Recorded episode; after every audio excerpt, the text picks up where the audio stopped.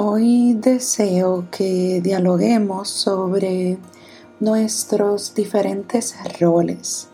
Hace unos días he estado analizando sobre las diferentes funciones que podemos tener como seres humanos y cómo pudiéramos manejarlo. Porque hay momentos donde yo misma me he sentido bien atareada y bien encarada con los diferentes roles que yo he decidido tener. Y un rol es una función o tarea que tú decides tener ante una situación. Y por ejemplo, si eres un niño, tienes el rol de ser estudiante, de ser hermano, de ser hijo, de ser amigo y vamos teniendo diferentes roles o diferentes funciones mientras vamos creciendo. Luego cuando nos enamoramos tenemos roles de pareja, si decidimos tener hijos tenemos el rol de padre, si decidimos casarnos tenemos el rol de esposo, esposa. Y vamos tomando, como pueden ver, diferentes funciones mientras vamos siendo adultos y mientras también somos pequeños. Y muchas veces estos roles se nos impregnan y podemos profundizar o estar tan y tan metidos en estos que podemos olvidar en momentos nuestra propia identidad. Y hace unos días yo me estaba diciendo a mí misma y reflexionaba sobre cómo con el pasar de los años he intentado ser o imitar o aprender de una persona muy importante en mi vida y es mi mamá. Y siempre yo he dicho que a mí me encantaría ser como mi mamá, pero lamentablemente no puedo ser como ella porque pues yo soy mi versión y aunque tengo genes de ella, aún así sigo siendo única. Pero hay algunos elementos que yo siempre he querido imitar de mi mamá y es uno muy importante y es el ser tú en cualquier rol en el que tú estás. Y es algo en lo que he ido aplicado hace muchos años y siento que me ha ayudado a poder manejar los diferentes roles que puedo tener y he decidido tener porque también es una decisión los diferentes roles que tú deseas tener.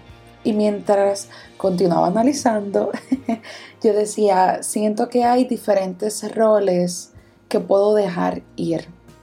Y reflexioné y me decía a mí misma, yo que tengo un, don hacia el servicio, hacia los demás y hacia cuidar de los demás, no necesariamente siempre debo estar en rol de cuidadora o rol de servicio, sino en momentos puedo estar en rol de serme leal a mí y hacer lo que yo desee y practicar decir no porque a veces con nuestros roles podemos desear querer cumplir con todo y en realidad hay veces que no es así. Así que además de recordarte quién tú eres y ser tú en la mayoría de tus roles, porque muchas veces tratamos de ser lo que no somos con diferentes roles, ya sea para obtener la aprobación de personas y eh, porque simplemente se nos ha enseñado a ser así, es importante que analicemos y pongamos en prioridad qué funciones tú también tienes en esos roles para poderlos manejar bien.